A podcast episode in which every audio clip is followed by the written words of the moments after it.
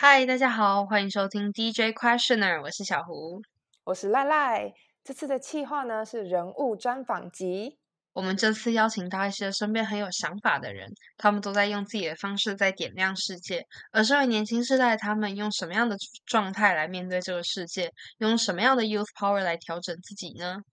没错，所以我们要一起来听听看他们的故事，然后希望每一位听众都能从他们的故事里面找到属于自己不同的收获。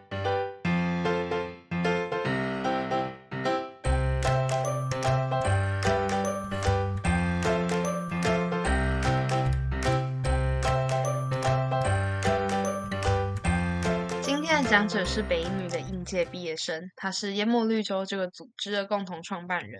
然后之前在城市让人、搜求 AD 等单位或是组织都有服务过，然后对教育也有自己的想法。那之后去决定去法国读大学。没错，让我们来欢迎罗罗俊宁 Janice。耶！嗨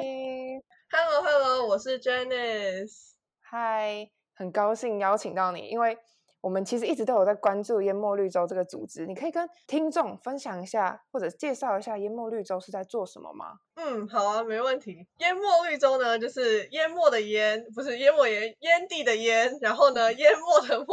然后绿洲呢，就是你们只能想到那个绿洲。然后这个组织呢，你们刚好听到淹地这个字嘛，所以顾名思义，我们就是一个解决淹地污染组织啊。那我们透过主要是四个面向来解决这个问题。有一个是在办高中生的联合进阶，就是我们会邀请来自全台湾的高中学生一起到街上捡烟蒂，了解烟蒂的实况。然后第二个呢，是我们设计了一款烟盒，也有在去年申请到专利，想要透过实实际解决、实际发展出一个产品的方式来解决烟蒂被乱丢这个问题。然后呢，第三个就是透过环境教育，我们会到国小、国中、高中、大学等不同的学校进行环境教育的分享。跟我们行动过程的介绍，然后最后一个是我们会透过有趣的企划来倡议我们在做的事情。比如说，我们在今年寒假的时候就办了一趟在全台湾十天的环岛壮游，来倡议烟蒂这个议题。哦，了解。那你可以跟我们分享一下这个组织的创立过程吗？或者是你当中有没有发生什么困难呢？或者是有什么别人的期待，或者你要面临什么选择之类的？嗯。我们其实当初我们这个组织是有四个共同创办人，然后我们的四个同学都是高现在应届的北女的毕业生。然后我们当初是在高二下的时候去进滩的过程中，突然发现我们本来预期在海边会有非常非常多海洋垃圾，的确有非常多海洋垃圾，但我们原本预想的都是一些比如说保特瓶啊、塑胶袋那些我们常会在新闻上面看到的的污染物。但是其实让我们很惊讶的是。数量远远多于这些我们想象中的物体，物体的是烟蒂。就是我们在捡过程里面，我们发现不管是马路上啊，或是呃海滩上面，就是有超级超级多的烟蒂，而且这是在我们进滩之前没有发现过。因为平常走在路上不太会去弯腰看看地上有没有什么垃圾，也不会看看到底烟蒂这个这么小的东西有多少。所以那时候回来，就是从进滩回来之后，我们就蛮惊讶，竟然有这么。庞大的污染物，而且这个东西竟然是我们活了这么久都不知道的，所以我们就非常的好奇，到底这个东西是有这么严重吗？还是我们刚好到了一区是刚好聚集烟蒂的地方？所以在那之后，我们就开始，我们四个就开始想要做一些关于烟蒂的研究，然后也有发现，其实烟蒂是个非常有毒的物质，就是它里面有包含重金属啊、尼古丁，然后有很多是不可分解的物质。然后他就曾经有人有做过一个实验，是他把烟蒂放进去呃金鱼的水缸里面，然后不到三十秒，那只金鱼就奄奄一息这样。所以其实烟蒂在呃在环境中是非常的有害的。然后也因此这样，我们就想说，如果大众都不太知道这个议题，然后我们也是活了这么久才突然发现这个议题这么严重的话，那我们好像可以先做些什么来告诉身边的人这件事情很严重。所以我们那时候就想说，我们可以刚刚好有一个机会，是我们可以报名一个公益比赛。然后我们想说，我们可以透过公益比赛这笔资金去，呃，壮大我们自己的行动。虽然我们那时候还不知道想要做什么，但是想说，如果我们有足够的资源的话，应该能够比单纯在自己的粉砖上面发文，或是跟朋友讲更有影响力一点吧。所以呢，我们就在因缘际会下报了这个比赛。然后这个比赛就是由城市浪人办的，叫和泰公益梦想家。然后在这个过程里面呢，我们就是有尝试了不一样的方式，就是去了解说到底烟蒂这个议题为什么会出现呢？然后去了解到底吸烟者是抱持抱持着什么样的态度，或是为什么他们会这样做。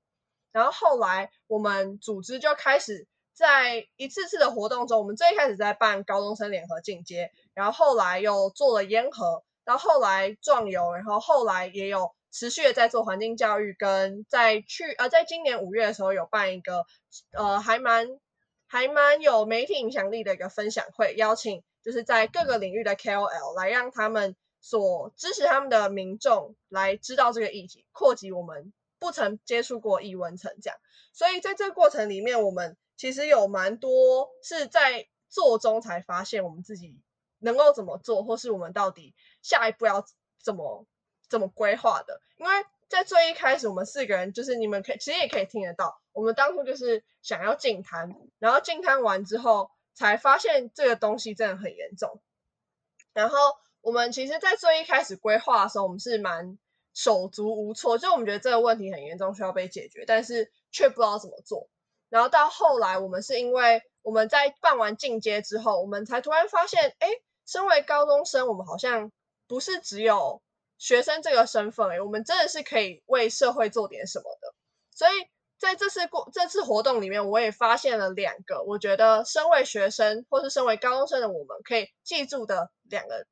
亮点，就是在关于你要倡一个议题啊，或是你要为一个社会议题行动的时候。其实，身为学生有很多的优势，然后这两个优势是我们觉得在淹没绿洲这个发展的过程中，我们常常会使用的。第一个是关于倡议的部分，就是在倡议的部分，我们其实不管是在进阶或是在后面的每个活动，我们都是希望能够透过媒体的力量，不管透过呃社群软体啊，或是透过一般的本来旧的媒体，比如新闻、报纸这些，来让不一样的阶、不一样的族群看到这个议题，所以。我们就想说，如果是用高中生的身份，其实是蛮有亮点的。因为你就想，如果记者在写标题的时候，他写说一百位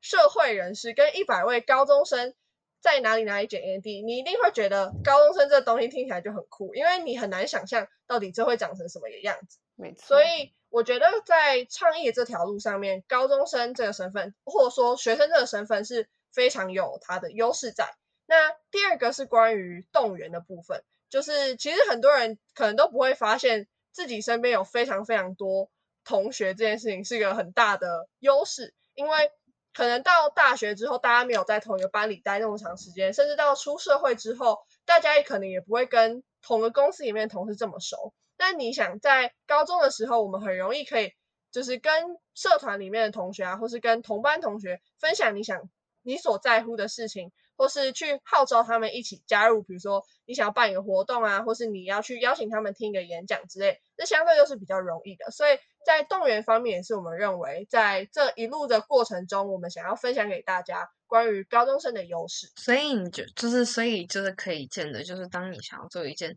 有影响力的事情，其实你也可以动用很多的资源，或是你可以真的花很多的时间去想，究竟什么样可以。让呃什么样的东西可以成为你们亮点，让别人去关注你们？对。那你觉得在这个过程当中，你遇到最大的挫折是什么？然后当中的收获等等。最大的挫折，我觉得是当发现自己所提出来的解决问题似乎行不通的时候。就是我其实，在最一开始有提到说，我们在好几个解决方法里面，其中一个是想要透过设计烟盒这件事情。那其实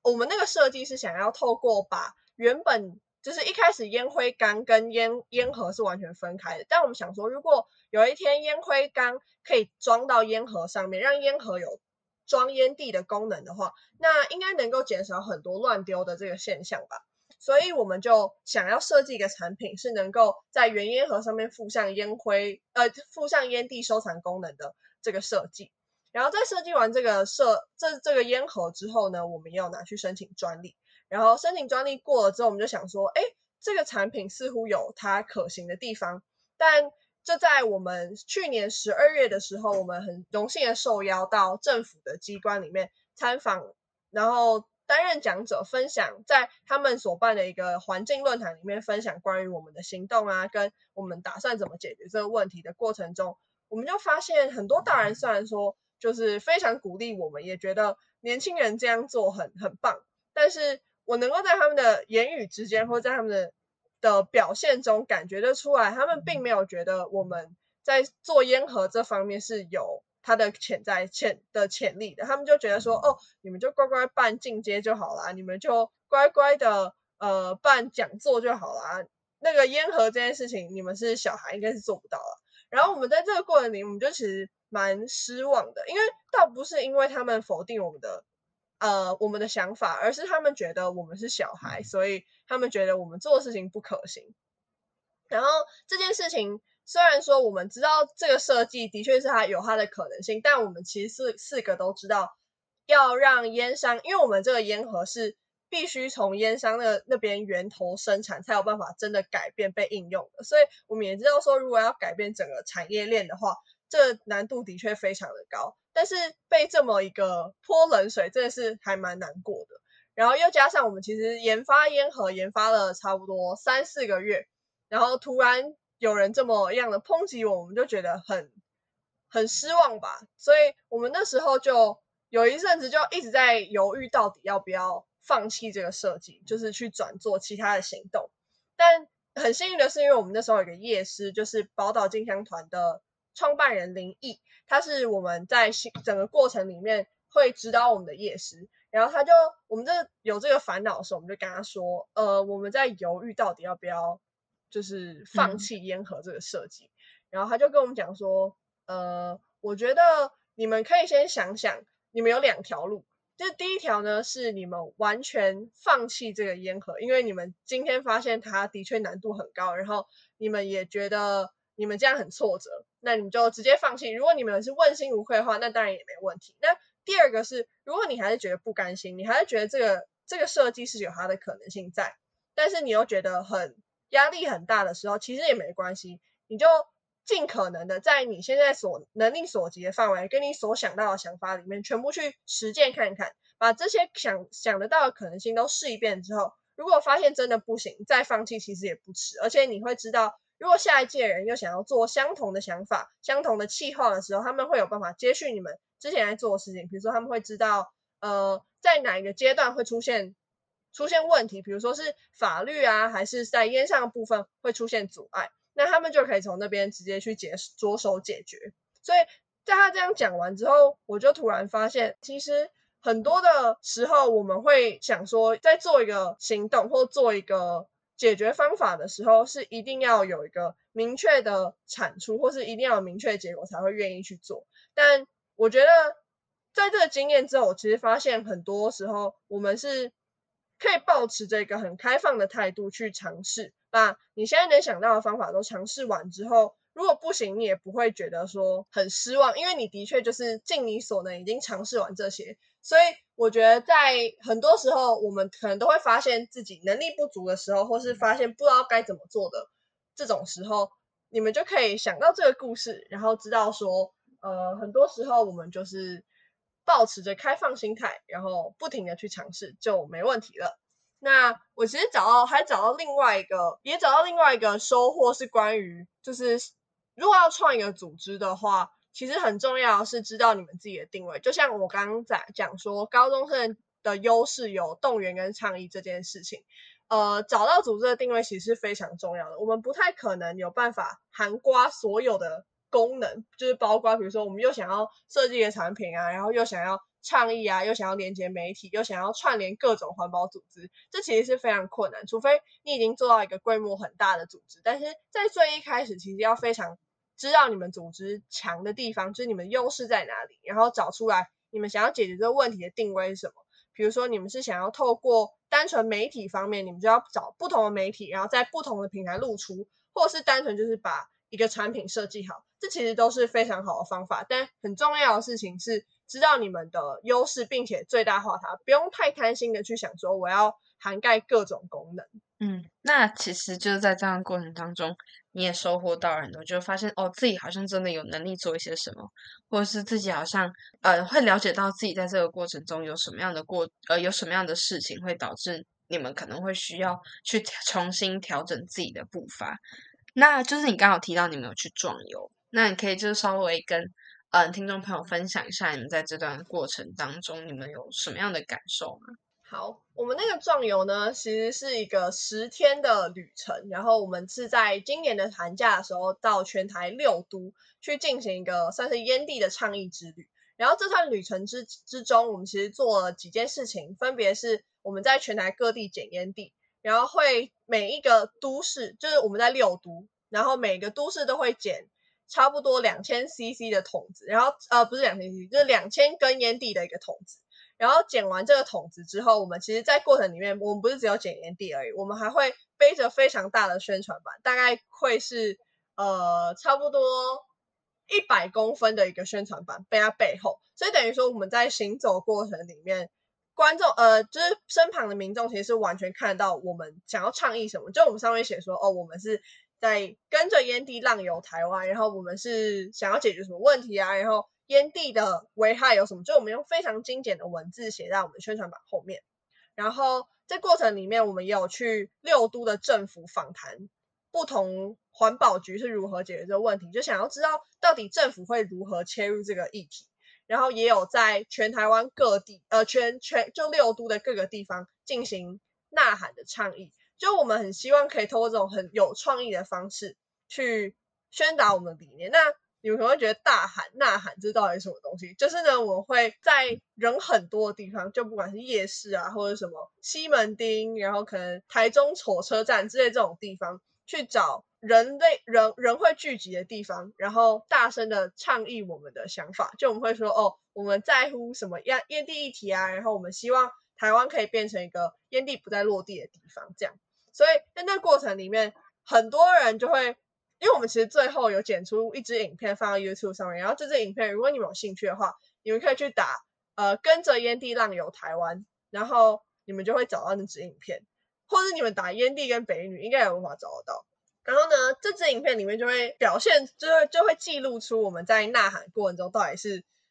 多算是疯狂吧。就其实我们一开始我们这一趟旅程是我跟另外一个伙伴，然后我们两个人在最一开始想说要做企划的时候，这个。呐喊气话的时候，觉得哎好像很有趣，但是后来就突然发现，哎不对啊，就是我们站到车站的时候，觉得超级害怕，因为就是人都一直走，他们也没有要看我们的意思，然后呢就一直走一直走，然后我们就站在那边，就感觉有种很智障的感觉，但是我们又觉得这件事情是有它的意义存在，比如说我们剪到影片之后，大家是会。会能够感觉到我们这个这样的能量，跟我们这样想要解决问题的一个渴望，没错。所以我们就想说，嗯，没关系，我们就硬着头皮继续做。所以我还印象很深刻，是我们第一次在高雄火车站，是我们第一次尝试呐喊这个东西。就我们是从往由南而北往上这样，然后在高雄火车站的时候，我们就。站在那时候寒流来袭，就一月的时候，然后我们俩就穿超冷的，我们俩就穿着超多的衣服，然后把摄影机架好之后，我们就开始站在一个地方。哎，我们找超久，就我们一直想要找到一个位置是可以有很多人看到我们，但是我们一直找不到，因为大家都超忙，一直走，一直走，一直走，然后我们又怕被赶走，所以 我们就要站在一个还蛮还蛮没什么人的地方，但是。它又是有办法有回音的空旷地方，然后我们那时候就喊了一次，结果我印象很深刻，是因为我这边就是我左胸前背一台 GoPro，然后我就想要拍一下路人的反应，结果我我都完全什么东西没有拍到，因为根本没有几个人走过去，然后也有那种是他明明在走过去，结果他连头也不回，就是他也没有那种想要转头知道我们在干嘛的意思，然后就是我觉得那时候我真的是就觉得超级尴尬，然后也。就觉得很灰心，就都没有人理我们。我想说，那这个计划是要放弃了吗？然后我们想说，呃，没关系，我们再尝试一个地方好了。所以我们又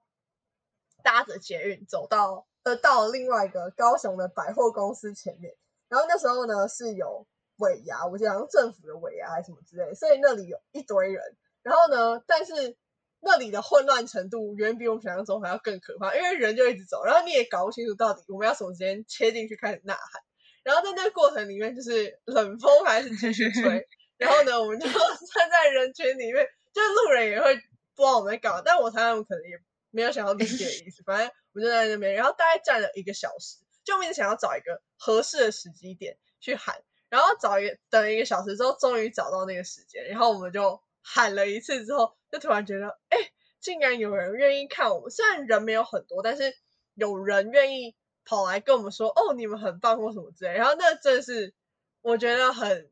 很感动的一个环节。然后到后来，我们也因为一次一次又一次的尝试之后，才发现这件事情好像没有那么的可怕。然后到后来，我们就还在西门町，就是在最人最多五六点那个时候，在西门町的十字路口那边呐喊。然后到那个时候，我们俩已经都是呈呈现完全豁出去的状态。然后我觉得这件事情其实很多人都会很好奇，到底就是他们可能不知道我们这个历程，没有听过这个故事的时候，会觉得说，哦，你们两个是生来就胆子这么大，还是怎样？但是其实没有，我们两个一开始就怕要死，但后来就慢慢的中过程中才会知道，其实勇气是淬炼出来的。然后其实不管是在呐喊的时候，或者在检验地的时候，我们其实有蛮多的路人走过去，会是就。以一个很，也不能说鄙视，就是以一个不了解我们在做什么状态的眼神看着我们，然后这其实会让我们蛮难过的，因为我们做这件事情其实不完全是说一定要清理街道或干嘛，我们真的是想要让大家在街上的时候是看到我们在做这件事情，然后进而会想说，哎，为什么两个学生会想要蹲在这边检验地，进而让他们关注这个议题，所以我们这其实是算蛮另类的倡议方式。所以这个过程里面，我们也面对蛮多的质疑，甚至有一次我记得是，呃，有一个路人他看到我们在做这件事情，然后他就走过来，就跟我们讲说：“哎，你们在做什么？”我说：“哦，我们在检验地，我们想要怎样怎样。”就我们在刚我在跟我们在跟他解讲解我们的理念，然后结果讲解完之后呢，他就非常的苛刻，他就跟我们讲说：“哎，呃，不是苛刻，他是用一个很调侃的语气。”然后跟我们说，哎，那边还有烟蒂，你们怎么不认真没有剪完？然后我们就说，就是我们已经那一天已经很累，然后我们就想说，我们那一天本来是打打算剪完那一区，我们就要回去，然后就碰到那个人，我们我就我整个火都快起来了。然后呢，我就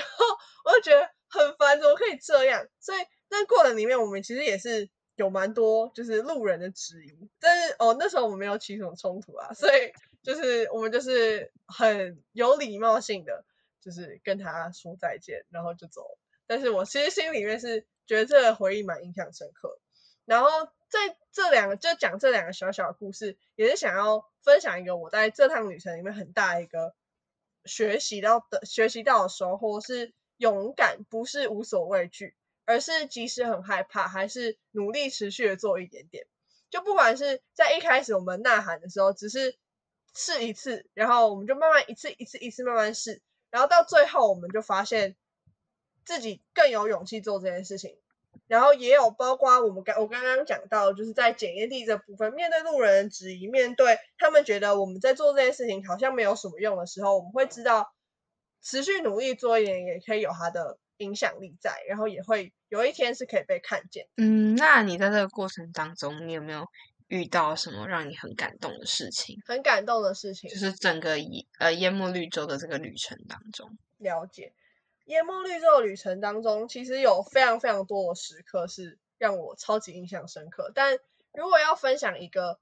的话，我会想要分享在进阶的时候，就在我们去年十一月办高中生进阶的过程里面，有一个环节是在大家呃已经剪完一个小时的烟蒂，就是上西门町的街上剪完烟蒂之后。他们会有一段时间是聚在一起，就每个小队聚在一起，然后分享着他们在这一个小时里面看到什么，然后学到什么，有什么样新的感受。然后在那个过程里面，其实因为我那时候是在不同小组里面去寻，就想要了解他们状况啊，然后看看大家有没有什么问题这样。然后我就有也在过程里面听了很多人的分享。然后我就回想到我们在最一开始，其实报名的时候，我们都是有让参呃参加者写他们的报名动机的。在报名动机里面，其实很多人都是写说，哦，我觉得环环保这一题感觉很有意义，所以我想要试试看。然后又不然就是他们觉得，哦，一个可以增加履历，呃，增加一零八克钢履历，然后又可以呃抵服务时数的这个活动，肯定就是参加，有什么不好的吗？所以在这过程里面，我们其实没有，我们其实没有觉得这件事情是不好，我们就是觉得他们愿意来尝试一个新的东西，我们已经很感激了。但没有，我们没有想过是他们竟然能在短短这个活动里面，这么多人都发现烟蒂这议题这么严重，然后他们会开始愿意在之后的生活里面，可能会去跟他们身边的朋友，或是身边的家人分享说这件事情很严重，然后想要让这个议题被更多人看见。然后我也听到很多人是说，哦，我以前都不觉得身为学生我们可以做些什么，因为很多时候其实我发现高中生其实是很很少有机会可以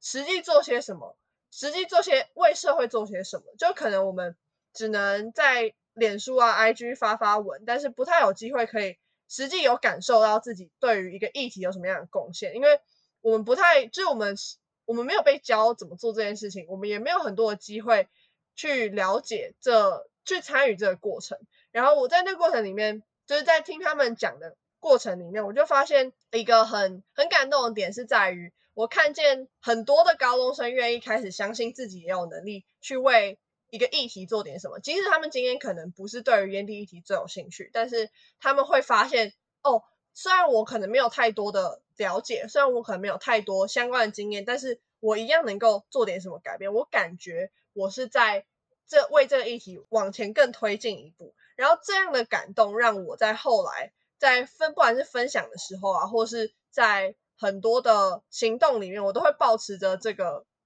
这个理念，就是说。每个人都可以为自己想做的事情去贡献一点点，然后其实每一个人也都是，就是你其其实你比你自己原想的更有能力去改变你所想改变议题，又或是你比你自己想象的更有能力去影响你身边的人。当你很清楚你想要解决什么样的问题，并且清楚把理念跟他们分享的时候，其实。大部分的人是能够理解，并有很大的几率会因为你的身体力行而开始也加入你的行列。嗯，所以我们要相信自己可以有很多的可能性，然后去嗯不断的也去创造更多可能性，然后也要相信，当你说出口那一瞬间，其实你也有可能会被听到。嗯，那就是你有没有建议可以给就是也想要成立成组织的听众呢？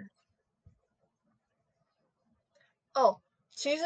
在这个过程里面，有一个我到很后面才体悟的一个道理，就是没有绝对完美的计划。因为我觉得我自己是一个还蛮会希望可以按部就班，然后按表操课的一个人。所以在最一开始，我们我就我提到说，我们在进摊的时候，我们其实是不知道到底下一步该怎么做。那个时候，其实我是蛮就是蛮紧张，就不知道到底后来会长成什么样子的。但是到后来，我们每个计划其实都并不是在最一开始创立组织的时候就发现可以怎么做的，是我们在每一个累积的过程里面碰到不同的人，尝试不同的事物之后，才发现下一步可以怎么做，或怎么可以做得更好。也因此，我会觉得没有绝对完美计划这个概念是有办法让创想创组织的大家保持一个非常弹性的态度，说，呃，如果你今天。还不知道下一步可以做什么，或是还不知道到底怎么完成。就像我们当初办进阶，其实那时候全台湾并没有任何一个曾经办过烟蒂进阶的活动的组织，也没有任何人去联合这么多高中生办一个环保性的开放的这种的活动。所以，我们那时候是完全没有任何经验，也没有任何前车之鉴的情况下去去办的。但是过程里面，你其实会发现，没有绝对完美计划的过程中。有很多东西是你可以在尝试里面发现新的可能性的，所以保持着这个想法，你就能够发现更多的可能，并且不会再这么拘泥于一定要找到一个呃按表操课的计划。嗯，就是我们都可以弹性面对在这就是在计划当中的任何变化。嗯，那呃说到升学，就是你呃选择法国商学院，可以分享就是你这段决定的过程或是原因吗？了解。其实我是高一的时候，我先决定说我想要读什么样的科系，然后我那时候就决定说我想要读商科，因为我我发现我自己的特质是喜欢接受呃快速改变，然后呃想要做一些有挑战的、有挑战性的事情，然后也想要在呃我原本的非盈利的这些基础上面加上新的商的元素来。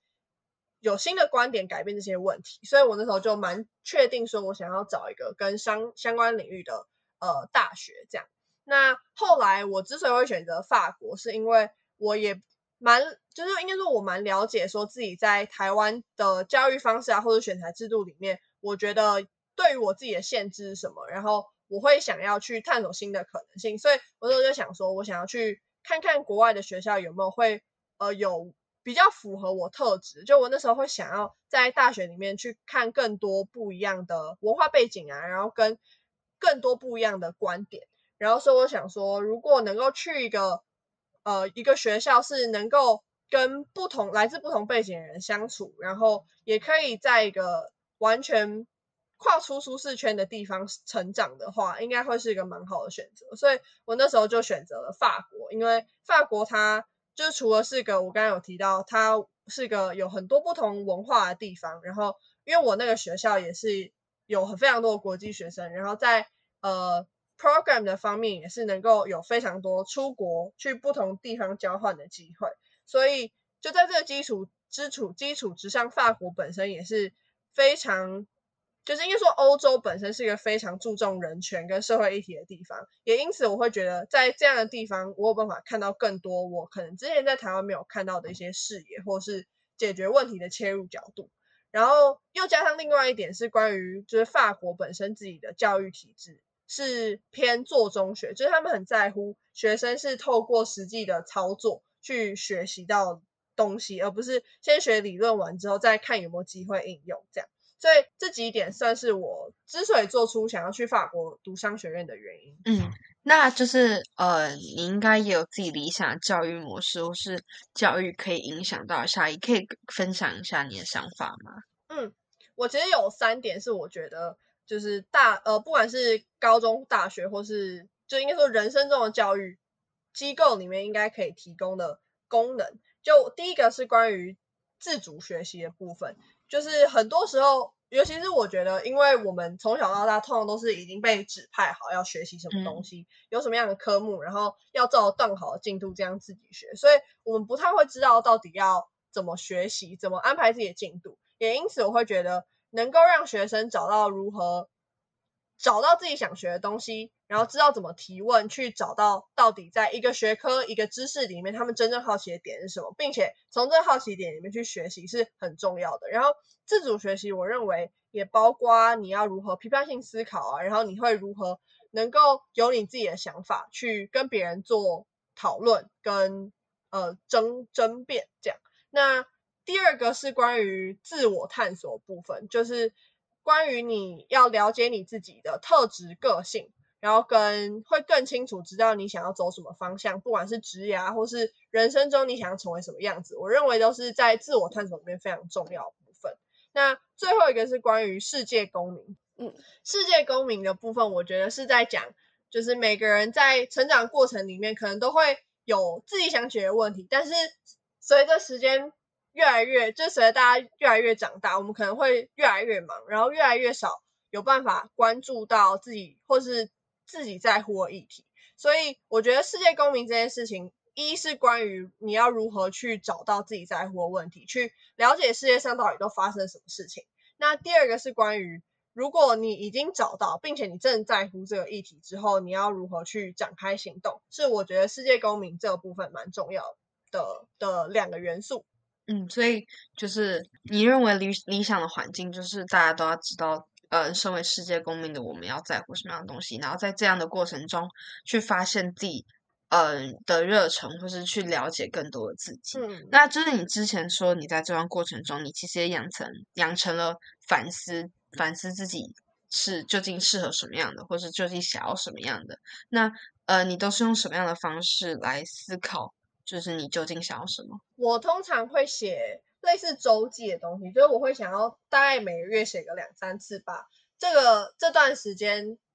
经历到比较特别的事情或是感受记录下来，然后我认为就是记录这个东西是蛮重要，因为它有办法让我透过文字思考这段时间我自己的成长有什么，然后我在对于自己的了解上面有没有更多的琢磨。所以我觉得在这个过程里面也是让我发现。反思有多重要，跟知道反思可以怎么做。就我觉得反思的重要性呢，是在于你会更知道自己是谁。然后我觉得自己呃知道自己是谁这个部分其实很重要，因为呃你当你知道自己是谁，包括你的个性特质，然后你的优势啊跟身份之后，你就会知道到底你能够用你这些原本的条件去做些什么事情，然后你也会比较清楚知道你想要成为什么样的样子，或是去。追求什么样的方向？那我觉得反思的方式，我自己很常用的一个是，当你有一个情绪来的时候，你可以去想说，到底为什么自己会有这样的情绪？举例来说，比如说，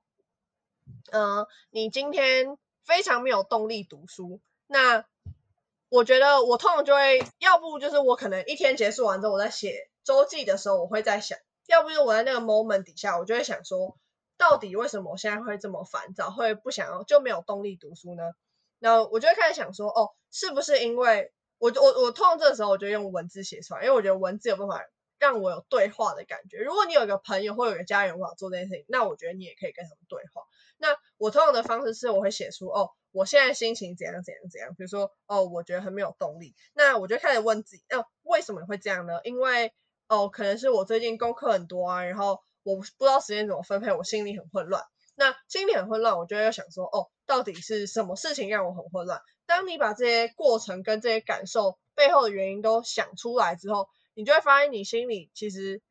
压力少很多，然后你那个情绪也会轻松很多，因为你会更知道到底要怎么逐一的解决它。比如说，你今天发现哦，你是后来这样写一轮之后，发现你是呃时间不够用问题，那你可能就要想说，哦，那我可能就要朝减少我在做这么事，就我可能要取舍我要做一些事情，又或是你发现你的问题是你不知道你的时间花到哪去，那你的解决方法就可以逐一的变成哦，你要记录你这一周都做些什么，让你知道你的时间到底都是消耗去哪里。嗯，所以也可以看出来，就反思反思这件事情，它其实不只可以理清自己，它可以让就帮助你活在那个当下那个情绪当中，以及当下去去判断自己究竟想要做些什么事情。那就是你嗯做这样这么多的事情，你是怎么安排你自己的时间的？我通常我会有一个自己的记录表，就是记录把每天所做的时时间分成一个一个小时这样，然后就从我起床到我睡前的时间，然后我就会用时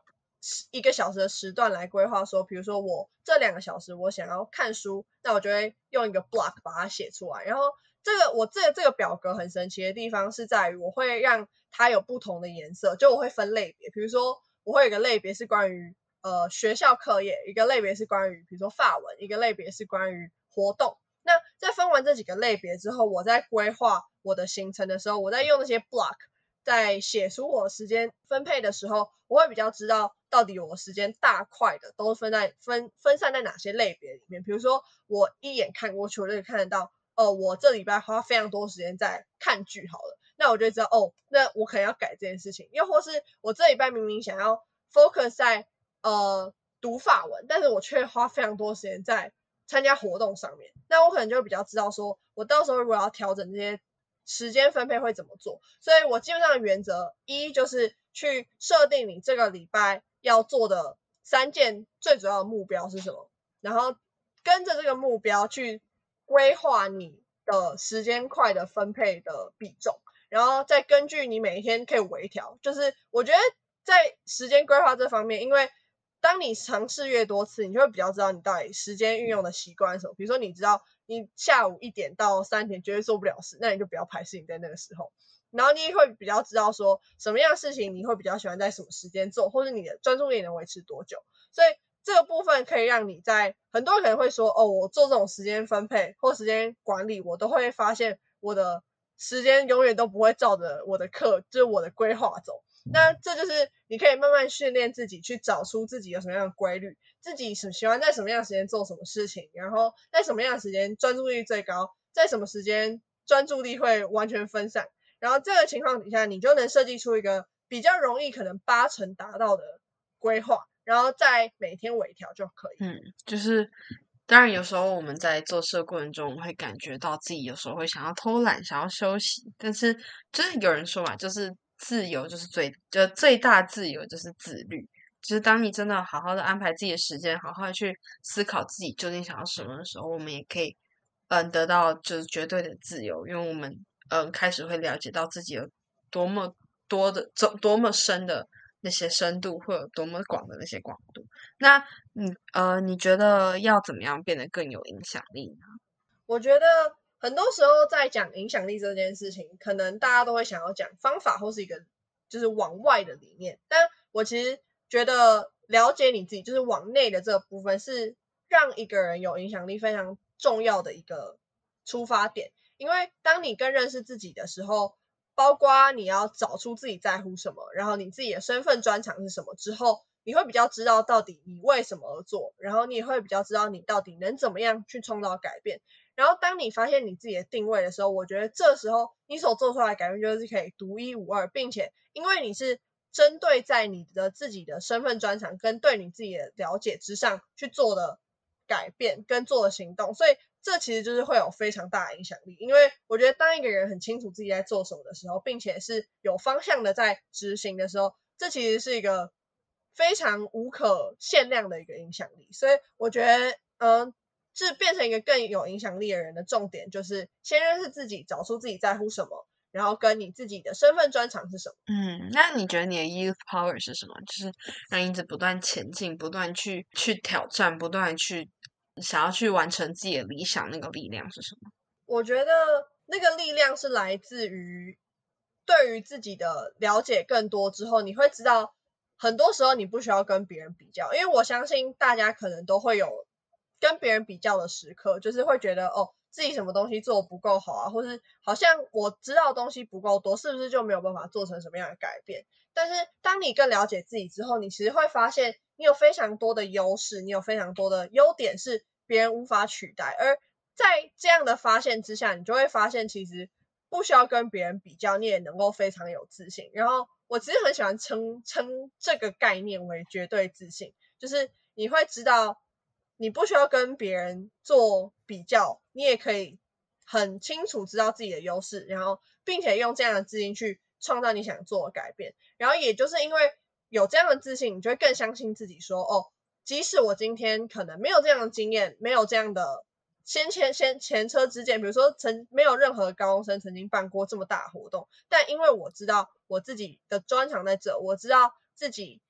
能够有这样的执行力，我愿意去相信自己做这件事情。所以，当你个人更认识自己之后，不会跟别人比较。对自己有自信的时候，我其实觉得你就会有那个源源不绝的动力，因为你会很清楚你的方向，然后你也不会不会说对于什么事情太悲观的去思考，因为你会知道你自己有一个非常大的驱使动力在让你变得更棒。嗯，没错，就是当你了解自己之后，你就会发现到自己更深层那个。价值，然后接着你就可以有很呃，你可以变得更有自信。那呃，你觉得身为年轻世代的我们要怎么样去点亮这个世界呢？呃，我也想要分享一句话，就是议题并没有分什么优先不优先的。当你在乎这个议题的时候，即使一开始都没有人相信你，即使都没有人觉得这个议题重要，但只要你相信是重要，就值得去做。所以在很多个。就我其实参加蛮多不一样的非利组织，然后也在这个过程里面跨足不太一样的领域，就包括环保啊、青年培力啊，然后跟比如说街友之类的。所以这些议题其实都让我发现，呃，议题并没有分谁是重要谁是不重要。曾经在过程里面，我会觉得好像我一定要找一个最有意义的议题来做，或找一个最迫切跟最人家会觉得这个议题最有影响力的。的的问题来做，但是我后来才知道说，其实当你找到一个你真正在乎的议题，其实是最重要的。因为当你在乎的时候，你有办法开始说服别人跟你一起在乎这个议题，然后也因为你在乎这个议题，所以你会有更多的动力去创造改变。而这我认为就是会比你去找一个大家都在做议题，然后你可能觉得没有那么多的动力，但你觉得这件事情有意义来的更重要。所以。没议题，没有什么是优不优先的，只要你在乎，就值得去做。嗯，